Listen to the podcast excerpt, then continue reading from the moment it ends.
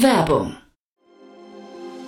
Sei dabei beim HTGF Family Day am 11. und 12. Juni in der Station Berlin. Für zwei Tage voller Inspiration und Business. Tauche ein in ein einzigartiges Netzwerkerlebnis mit bis zu 1500 Teilnehmenden. Erkunde das innovative Seed- und Later-Stage-Portfolio des Hightech Gründerfonds. Lass dich vom vielseitigen Programm inspirieren und knüpfe wertvolle Kontakte. Sichere dir jetzt dein Ticket. Mehr Informationen findest du unter www.family-day-htgf www.ftf.de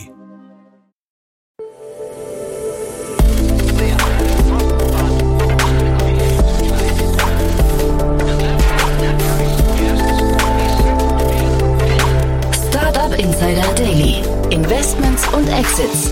Herzlich willkommen zu Startup Insider Daily. Mein Name ist Jan Thomas und das hier ist unser Format Investments und Exits. Ihr wisst ja, wir begrüßen hier jeden Morgen die wichtigsten Investorinnen und Investoren aus Deutschland, Österreich und der Schweiz wir sprechen in der Regel über Finanzierungsrunden, über Exits oder über alles, was wichtig ist oder wichtig wird aus Sicht der Investorinnen und Investoren. Heute zu Gast Otto Birnbaum von Revent und ich habe gerade nicht erwähnt, dass wir auch über neue Fonds sprechen. So, aber heute, Otto und ich, wir haben einen neuen Fonds besprochen und äh, den haben wir, ja, ich glaube, von verschiedenen Seiten durchleuchtet und vielleicht habe ich mich ein bisschen zu kritisch geäußert, aber da gab es das ein oder andere Haar, das ich in der Suppe gesehen habe und dementsprechend konnte ich jetzt hier nicht so richtig Laola machen und das einfach durchwinken. Aber ob das jetzt richtig war oder übertrieben war, äh, am besten macht euch selbst davon ein Bild. Otto hat aber auch noch zwei andere Themen mitgebracht, die waren beide auch extrem cool. Vor allem das eine Unternehmen durfte ich schon aufnehmen, die kommen jetzt direkt im Podcast heute Nachmittag. Müsst ihr euch unbedingt anhören. Aber alle weiteren Details jetzt dazu und zu dem Fonds und noch zu viel mehr jetzt von Otto Birnbaum von Revent. Startup Insider Daily. Investments und Exits. Ja, sehr schön. Ich freue mich. Otto Birnbaum ist wieder hier von Revent. Hi Otto. Hallo Jan. cool. Ich freue mich immer, wenn wir sprechen, Otto. Und die Themen sind auch sehr, sehr schön. Wieder ein schöner, schöner bunter Mix, der zu euch passt, würde ich sagen. Ne? Ja, vielen Dank. Ja, sag ein paar Sätze zu euch. Sehr gerne. Also wir sind ein äh, Venture Capital Fonds, sitzen in Berlin, investieren europaweit, Pre-Seed Seed, Tickets zwischen 200.000 und 2 Millionen. Und unsere These ist, dass wir eigentlich vor einer ja, Generationentransformation setzen, die äh, getriggert ist von einem Klimawandel, aber auch einem demografischen Wandel und ich sag mal von einer Consistency of Inequality. Und äh, da, ja, um mal ein bisschen Englisch hier, Denglisch mit reinzubringen. Ja, ähm, und wir investieren sozusagen in die, in die Infrastruktur und die technischen Plattformen, die diese Transformation möglich machen, um dahin zu kommen, in, wo wir sozusagen enkelfähig leben wollen in den nächsten Generationen. Mhm.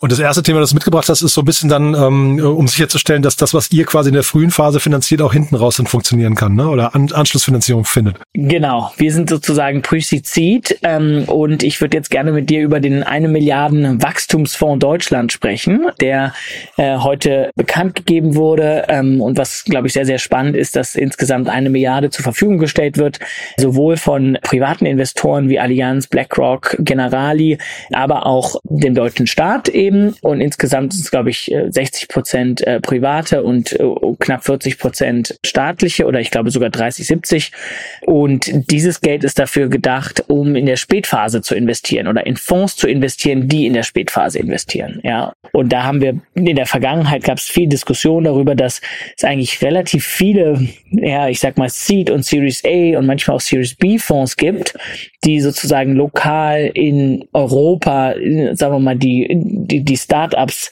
unterstützen und die dann groß werden. Und wenn sie dann mal richtig groß und erfolgreich sind, dann kommen eigentlich die Amerikaner oder die Chinesen und investieren so die 200 Millionen, die Softbanks dieser Welt, die Tiger Globals dieser Welt, die Sequoias dieser Welt. Und es gibt eigentlich keine europäischen Wachstumsfonds, die mal ein 200 Millionen Ticket sozusagen schreiben können. Mhm. Und um, um diese großen Wachstumsfonds sozusagen jetzt in der nächsten Generation ähm, auch in Europa hochzuziehen, dafür ist dieser Wachstumsfonds unter anderem aufgelegt worden. Ja, wie weit kommen wir denn mit einer Milliarde? Das kommt drauf an.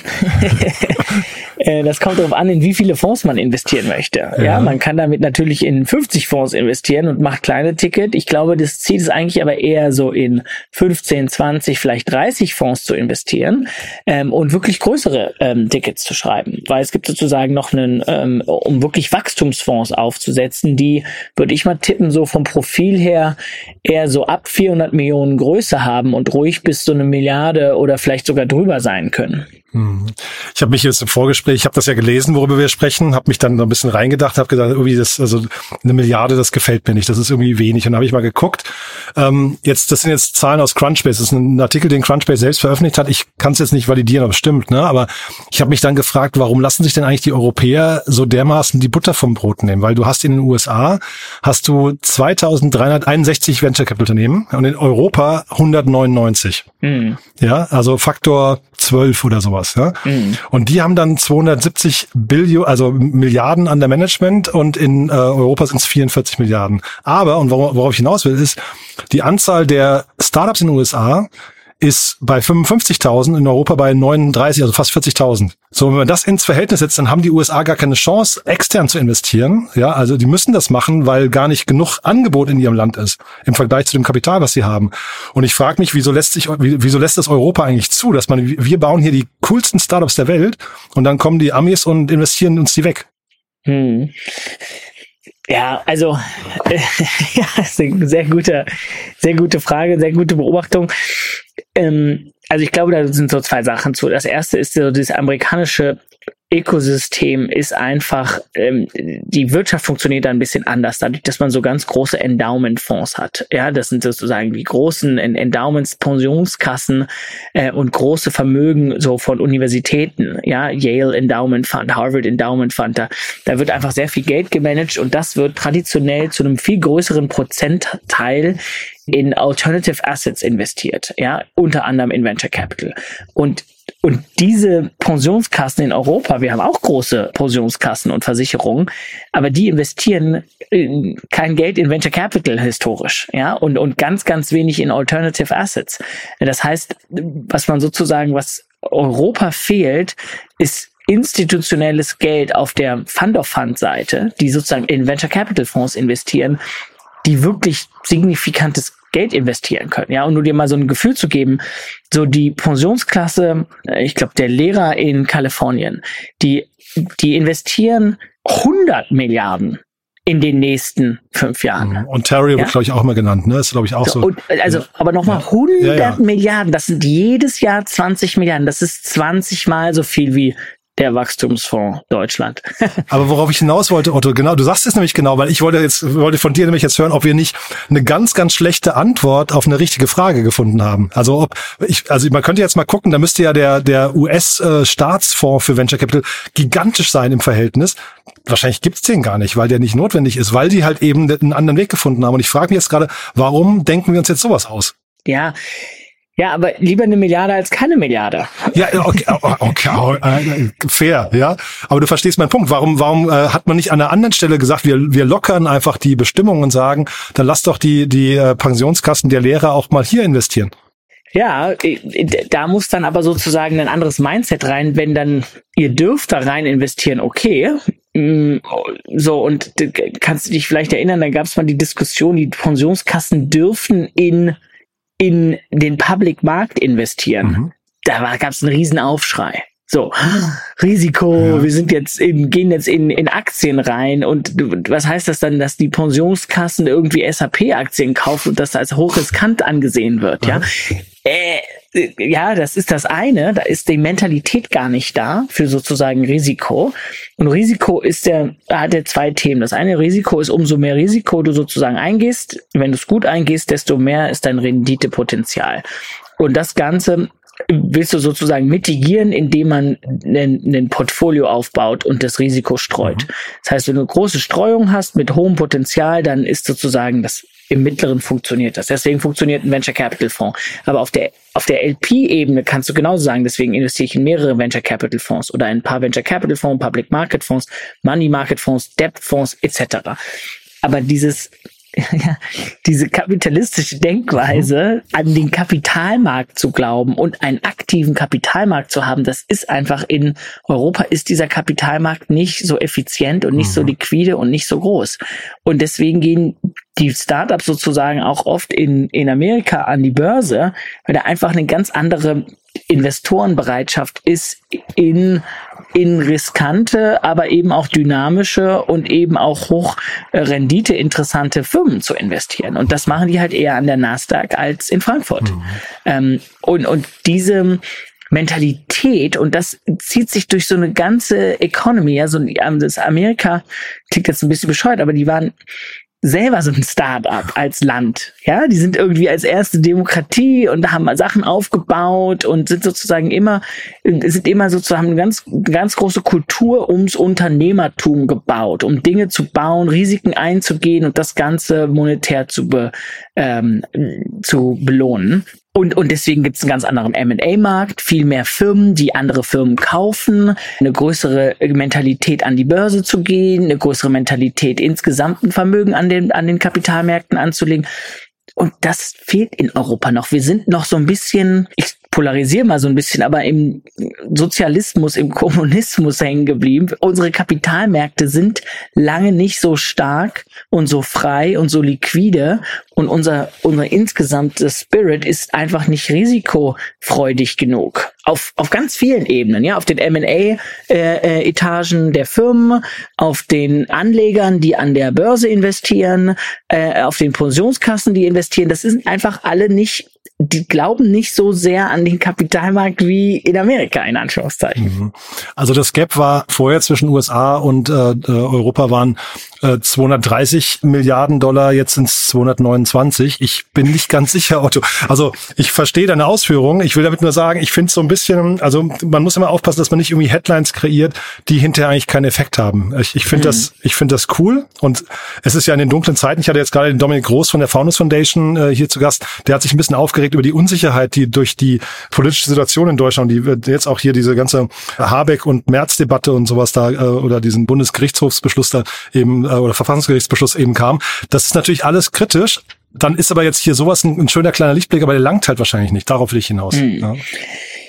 Ja, gebe ich dir recht. Es ist sozusagen ein Tropfen auf einen heißen Stein. Ähm, es ist immerhin ein Tropfen, ja, weil wenn man, jetzt mal so aus der Mikroperspektive, ja, wenn man so zwei, drei, vier richtige Wachstumsfonds hochkriegt mhm. und die jetzt aus diesem Wachstumsfonds, sagen wir mal, ein 50 Millionen Ticket bekommen und das dann eben sozusagen hilft, dann in, in, in Fonds 1 aufzusetzen, Fonds 2 aufzusetzen und dann wirst, wirst du lachen, die langfristigen europäischen mhm. Wachstumsfonds werden das Geld wieder aus Amerika bekommen, weil dann werden halt Ontario Teacher Pensionskasse in den, in den Wachstumsfonds investieren. Ja, die werden dann vielleicht nicht direkt investieren, aber solange es institutionell nicht, ich würde mal sozusagen fast schon erlassen wird, dass ein gewisser Prozentsatz von Pensions, von, von Versicherungen und Pensionskassen in alternative Assetklassen investiert wird.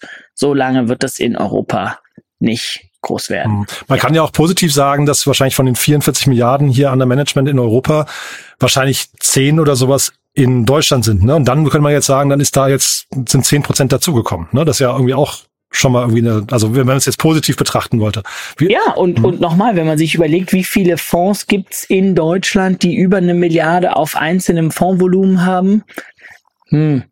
Also im Venture Capital Bereich vielleicht einen oder zwei, aber das sind wahrscheinlich amerikanische Fonds, die in Deutschland ein Büro haben. Also so richtige deutsche Fonds im Venture Capital Bereich in dem Volumen gibt es momentan noch nicht. Aber dieser Crunchbase-Artikel wirklich, der hat ein paar tolle Zahlen. Der hat auch zum Beispiel, dass in den USA, es gibt in den USA 23 Startups pro VC-Unternehmen, in Europa fast 200, 199.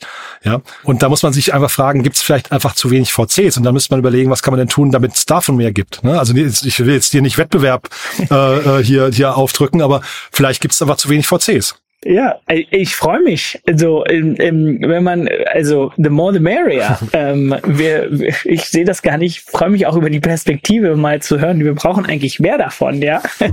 ähm, und es ist sicherlich so. Und ich glaube, da ist aber in dem letzten Jahr auch sehr, sehr viel passiert oder in den letzten zwei, drei Jahren. Und das war, ich hoffe, dass wir da sozusagen jetzt nicht dadurch, dass so die 21er absoluten Hey-Jahre jetzt gerade so ein bisschen wieder nach ein bisschen neutraler werden, trotzdem sind wir auch noch auf einem guten Niveau. Und vor allem, wenn man das sozusagen mit, weiß ich nicht, 2015, 2013 vergleicht, dann ist es nochmal eine ganz andere Level. Also, ja, auf absoluter Ebene brauchen wir noch eine Weile, um da das, um da das Riesengap zu schließen.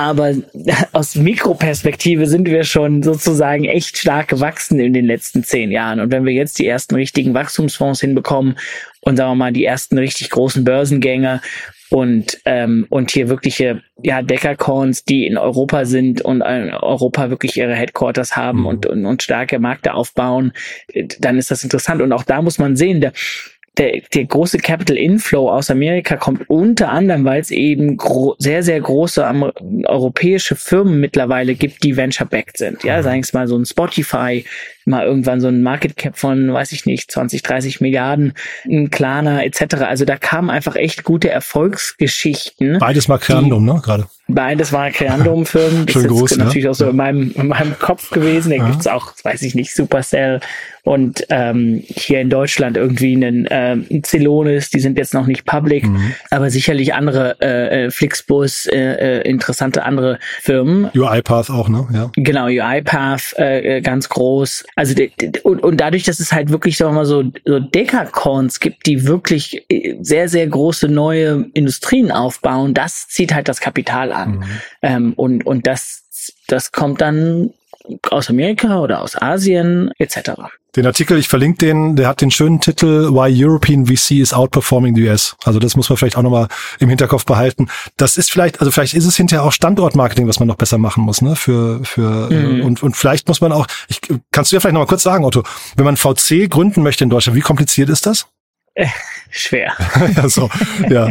Lassen wir so stehen. Vielleicht muss das aber leichter gemacht werden. Ich weiß es nicht genau, ja. Ja, und der Zugang zu Kapital ist halt die, die große Herausforderung. Aber das liegt nochmal, das liegt im Kapitalmarkt. Es gibt in Europa in so einen ersten First-Time-Fonds gibt es ein paar Family Offices, ein paar Institutionen wie den EIF und eine KfW. Und ansonsten kommt dann lange erstmal wenig Kapitalquellen. Wir brauchen eigentlich die ganzen ja, großen institutionellen Asset Manager, die auch in Europa in Emerging Manager investieren. So, dann ist das ein schöner Appell jetzt, den lassen wir mal so stehen. Otto, du hast ja noch zwei Themen mitgebracht, sonst äh, wir haben uns jetzt hier schon so festgebissen. Äh, ich würde sagen, wir machen weiter mit Floy, oder? Ja, sehr gerne. Also um das mal von der oberen Ebene wieder ein bisschen runterzuziehen. Ähm, Floy ist eine spannende Firma aus München. Die haben gerade eine Finanzierungsrunde in Höhe von 5,4 Millionen Euro bekannt gegeben. Die wird angeleitet von HV Capital und ist äh, sehr, sehr spannend. Was die äh, machen, ist, die helfen.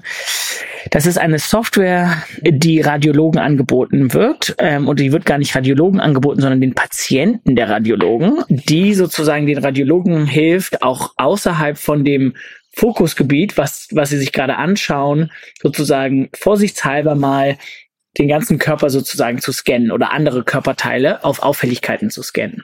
Und das ist natürlich ganz spannend, weil wenn du zum Radiologen gehst und sagst, okay, ich möchte irgendwie, weiß ich nicht, ich bin eine Frau und ich möchte meine Brust scannen lassen, dann wird jetzt nicht irgendwie äh, der untere Rücken mitgescannt. Also der wird zwar mitgescannt, aber der Radiologe verbringt da halt nicht besonders viel Attention darauf, den unteren Rücken, weil der eben mit der Brust jetzt erstmal im ersten Schritt nicht so viel zu tun hat.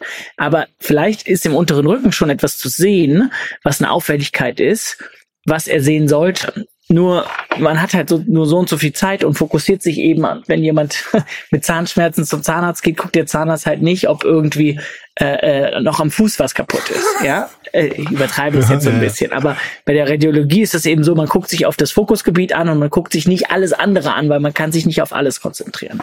Ähm, und das ist das, was die KI von dem Floyd sozusagen macht. Sie macht alles drumherum, was nicht im Fokus ist, wird vorsichtshalber auf Auffälligkeiten gecheckt. Und sollte das nicht auffällig sein, dann wird das auch sozusagen als Feedback gegeben. Sozusagen, es gibt keine Auffälligkeit gefunden wurde. Aber sollte eine da sein, dann wird das auch gesagt und gesagt, hm, okay, da ist zwar jemand mit dir wegen dem Brustscan gekommen, aber im hinteren Kopf ist eine Auffälligkeit, da solltest du dir nochmal das genauer anschauen. Und das ist natürlich super, weil wenn man sozusagen sowieso gerade einen, einen Scan von sich macht, dann kann man das so einfach mitnehmen. Ähm, und ich glaube, das, was Floyd da wirklich ähm, gut gemacht hat, das gibt übrigens echt, einen guten äh, Gründerszene-Artikel. Business Insights war so richtig, hat mir richtig Spaß gemacht, mal wieder den zu lesen. Weil früher war die Gründerszene nämlich echt gut, ja.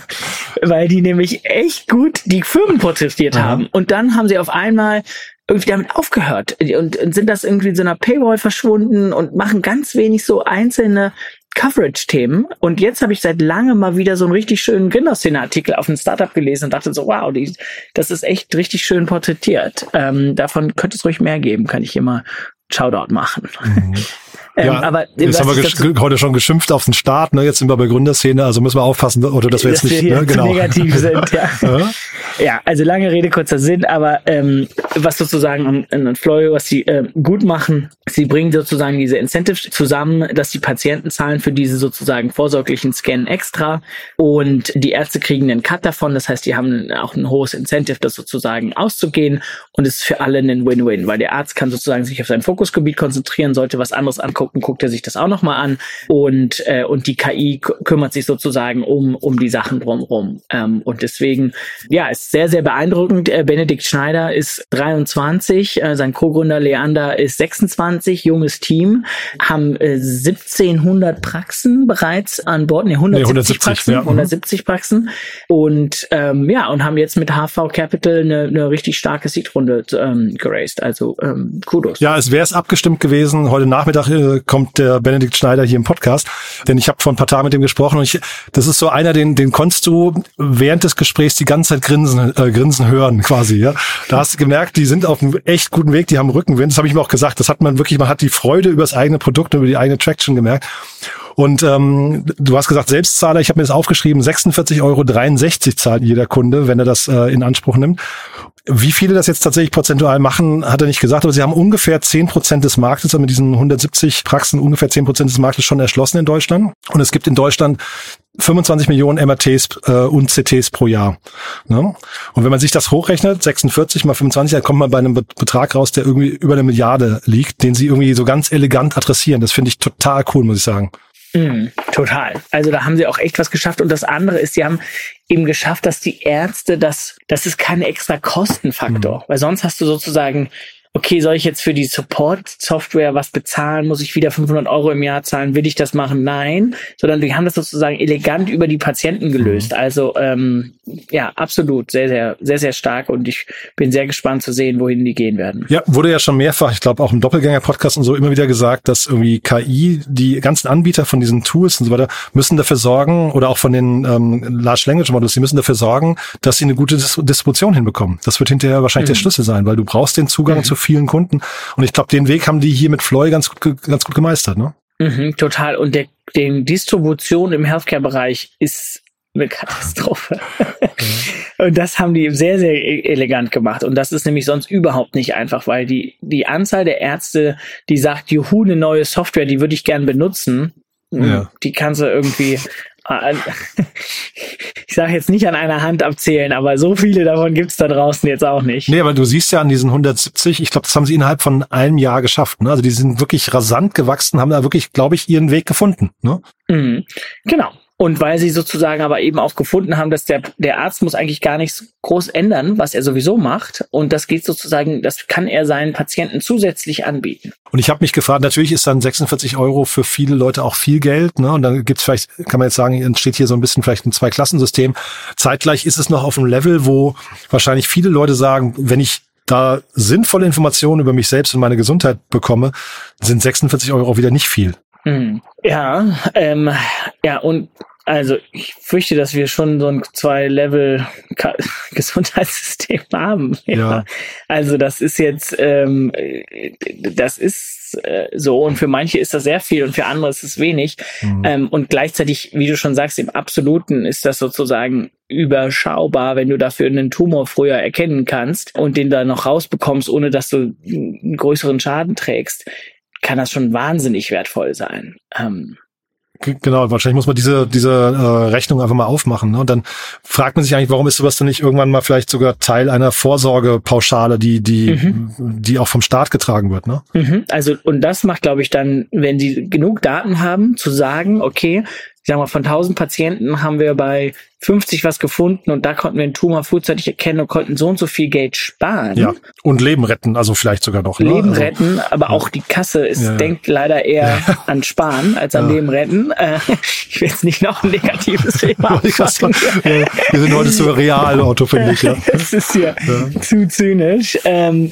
aber ähm, äh, das ist ein interessanter Use Case, sozusagen zu sagen, okay, hier ist präventiv wirklich, das ist zeigbar, wie die Prävention wirklich sicherlich zu niedrigeren Kosten und einer höheren Lebensqualität und mehr Leben sozusagen führt.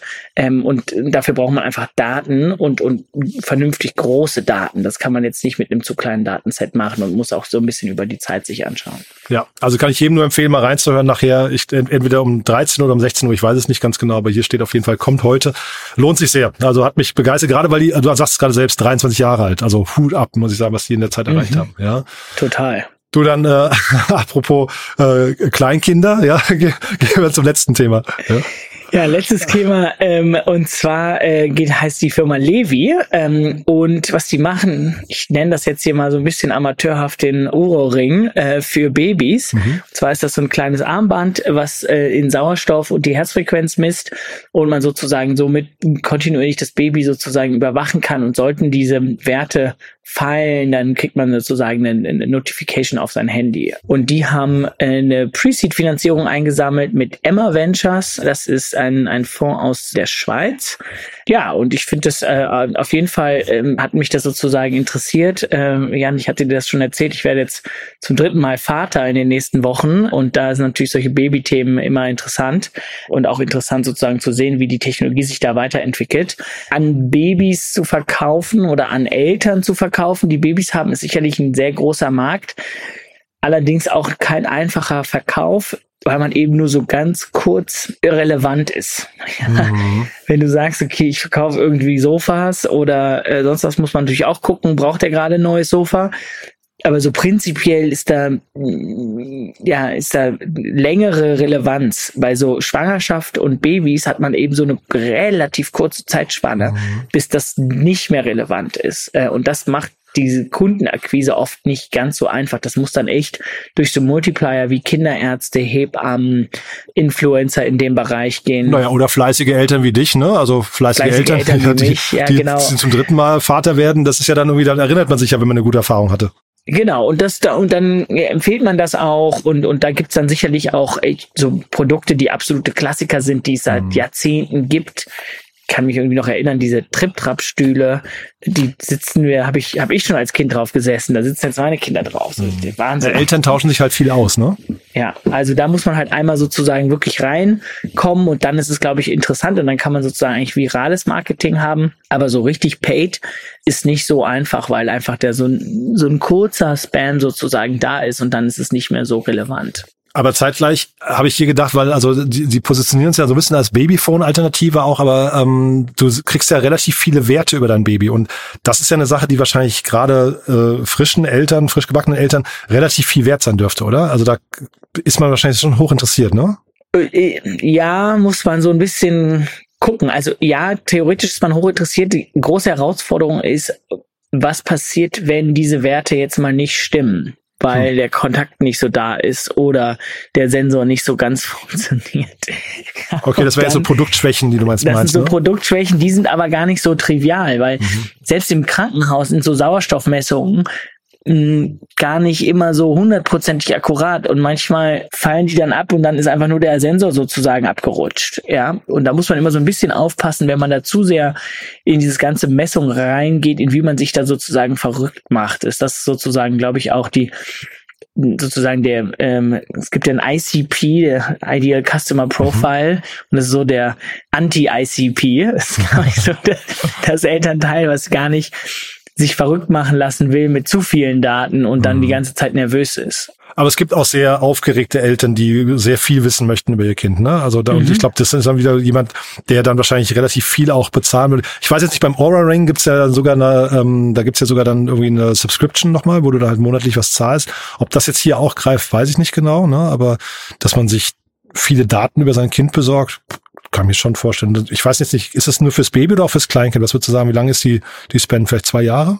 Ja, also ich glaube, die Frage ist so ein bisschen, wie das, also wenn das wirklich die ähm, als als Babyphone-Alternative ist, dann geht das schon länger. Noch länger ne? ja. ja, also kann man es ja auch überlegen, okay, wenn das Baby schreit, dann geht's, weiß ich nicht, die Herzfrequenz nach oben. So, also dann kann man das bestimmt schon, weiß nicht, bis drei oder vier. Mhm schon, schon nach oben nehmen. Irgendwann, wenn sie sozusagen selber aufstehen können und zu dir laufen, dann brauchst du auch kein Babyphone mehr. Aber ähm, solange sie dann noch in dem Bett sind, ist das äh, ist durchaus sehr hilfreich. Na, und die Frage ist ja trotzdem, also sag mal, angenommen, es wäre ein Subscription-Modell, du fängst mit den Babys an und die wachsen da raus, dann willst du ja vielleicht trotzdem als Eltern auch später über dein Kind noch was wissen. Ne? Also vielleicht ähm, gibt es dann irgendwann auch die, ich weiß nicht, Kleinkinderversion, die dann für Kinder von drei bis sieben oder so gedacht ist. Ne? Mhm. Ja, also ich glaube, das ist total äh, legitim. Also da muss man so ein bisschen gucken, was es dann ist und, und ob das dann sozusagen, wie das dann so getragen wird.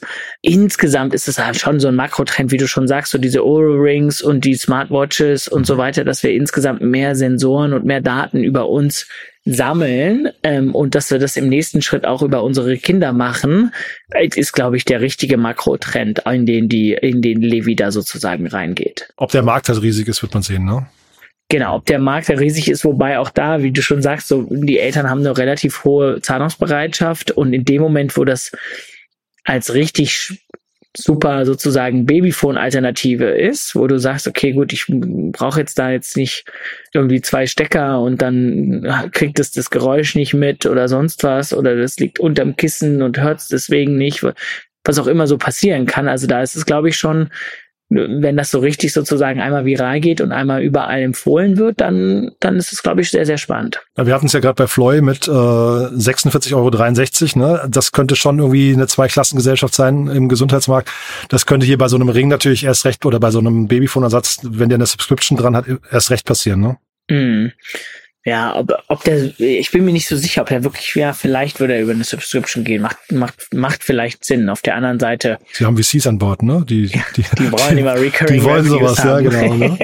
Ja, oder zumindest die Fantasie da drin, ne? Ja, richtig. Ja.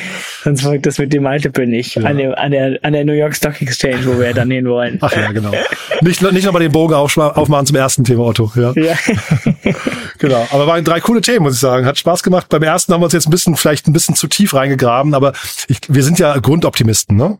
Ja, und also und wie gesagt, das erste, also ich habe das auch nicht mitgebracht und gesagt, das ist irgendwie ähm, Mist, sondern im Gegenteil, ich habe gesagt, mega. Ja, ich habe mich da ein bisschen verlaufen, leiten lassen, jetzt verleiten lassen. Ne? ja.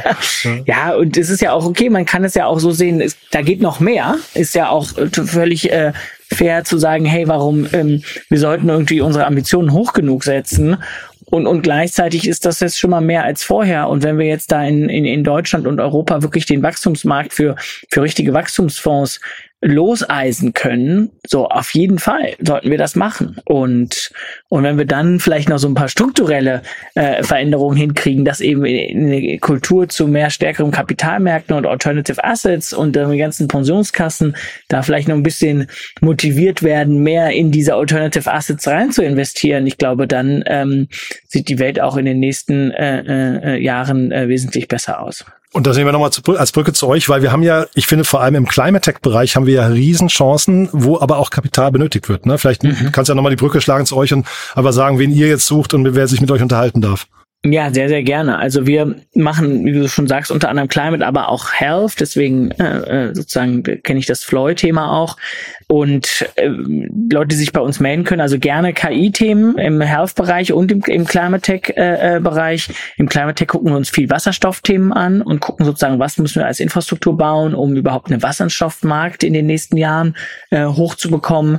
Äh, äh, die Energietransformation schauen wir uns im Detail an. Wie, wie, wie müssen wir unsere ja, Netze neu steuern? Wie müssen wir Storage neu denken? Äh, was für Software brauchen wir dafür? Und vielleicht der letzte Punkt im Climate-Bereich schauen wir uns auch relativ relativ viel im im Food- und Agtech-Bereich an. Ähm, wie können wir eigentlich effizientere ja, Nahrungsmittel produzieren? Und es ist schon so, ne, äh, war jetzt gerade nicht falsch, Climate Tech, zumindest wenn es Deep Tech ist und ähm, möglicherweise eine Hardware-Komponente hat, braucht schon viel Kapital. Absolut. Ähm, wir kriegen das Klimathema nicht gelöst ohne signifikantes Kapital. Also das heißt, wir, und das, wir kriegen das Klimathema auch nicht gelöst, wenn wir nur in Software investieren. So, da irgendwie müssen, muss die CO2 aus der Atmosphäre raus und, und dafür muss man das irgendwo hinpacken, das muss produziert werden. Wir müssen irgendwie die, die Heavy Industry dekarbonisieren. Äh, auch da äh, muss man irgendwie äh, Filter bauen, alternative ähm, äh, Heizungssysteme, alternative Flammen zusammen. Also das wird nicht äh, mit reiner Softwarelösung zu machen sein. Und vielleicht nochmal ganz kurz, ähm, nur weil wir letztes Mal über InPlanet gesprochen haben. Ich habe mit dem Felix Hartneck gesprochen, dem, dem CEO inzwischen. Also wir hatten auch einen Podcast zusammen. Total faszinierend. Die haben auf jede offene Stelle 1200 Bewerbungen. Das muss man sich mal reinfahren. Ja, also ich will damit nur sagen, also wir haben eigentlich, wir haben eigentlich alle Chancen, das ist ja ein Unternehmen auch aus Deutschland, die sind zwar dann in Brasilien viel unterwegs und sowas, aber wir haben alle Chancen, wenn jetzt noch genug Kapital da wäre, dann entsteht daraus vielleicht auch eine große Vision für, für Europa oder für Deutschland. Ich finde, du hast das Thema Ambitionen gerade genannt. Ich finde, daran müssen wir noch ein bisschen schleifen. Ja? Mhm. Ja, total. Und da ist Europa auf jeden Fall im Klimatech führend und viel, viel weiter als Amerika und, und, und andere Kontinente, weil wir das einfach auch viel mehr auf der Agenda haben. Und das ist ein Zeitfenster, die, die Welt wird uns danken, aber vielleicht die Rentenkasse auch, ne? Ja, ich glaube, wenn wir den Klimawandel über Technologie gelöst bekommen, dann wird die Rentenkasse da uns doppelt danken, weil sonst gibt's nämlich keine Welt mehr für, für die nächste Generation, wo die Pensionen ausgezahlt werden sollen. So, aber wir bleiben optimistisch, Otto. Wir bleiben so, optimistisch. Wir, wir enden optimistisch. Cool. Du, es hat großen Spaß gemacht. War sehr, war ein sehr runder Talk, finde ich, mit vielen Facetten. Äh, ich freue mich aufs nächste Mal. Ich auch. Vielen, vielen Dank. Bis dann. Ciao.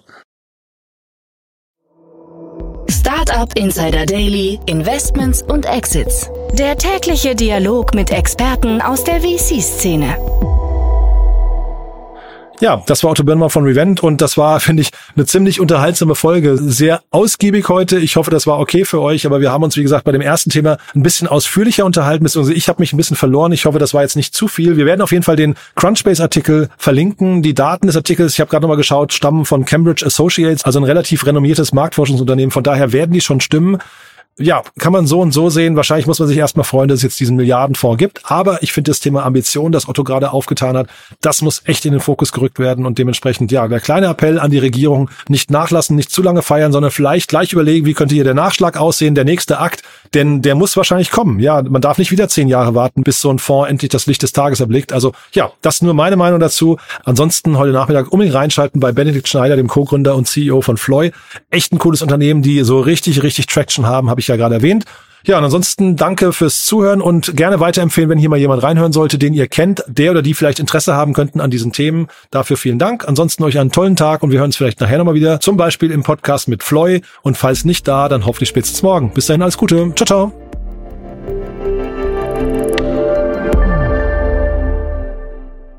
Diese Sendung wurde präsentiert von Fincredible. Onboarding made easy mit Open Banking. Mehr Infos unter www.fincredible.io.